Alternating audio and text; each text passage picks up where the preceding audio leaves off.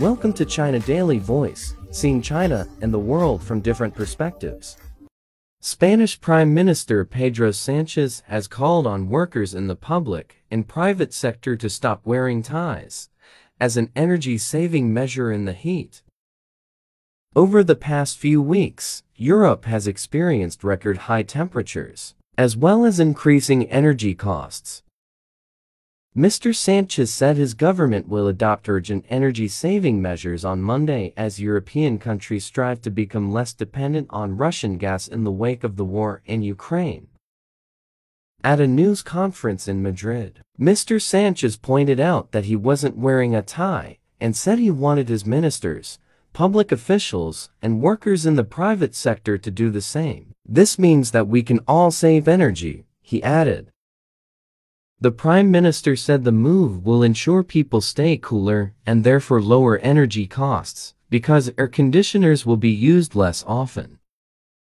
Spain is not the first to take this move. In 2011, Japan introduced its Super Cool Biz campaign, which encouraged office workers to wear cooler clothes in summer, in an attempt to use less energy on air conditioning systems.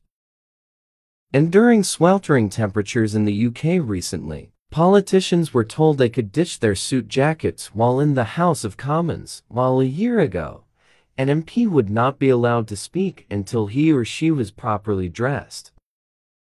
Apart from dress code, European governments are also working on other energy-saving decrees. Shops in France will be ordered to close doors when using air conditioning and limit neon lighting, according to French Minister of Ecological Transition Agnes Pannier-Runacher.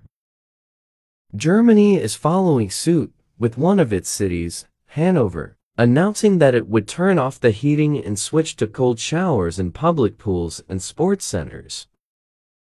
Russia supplied the EU with 40% of its natural gas last year. Many countries will be affected if Russia restricts supplies to Europe as this causes global gas prices to rise. That's all for today. For more news and analysis, buy the paper. Until next time.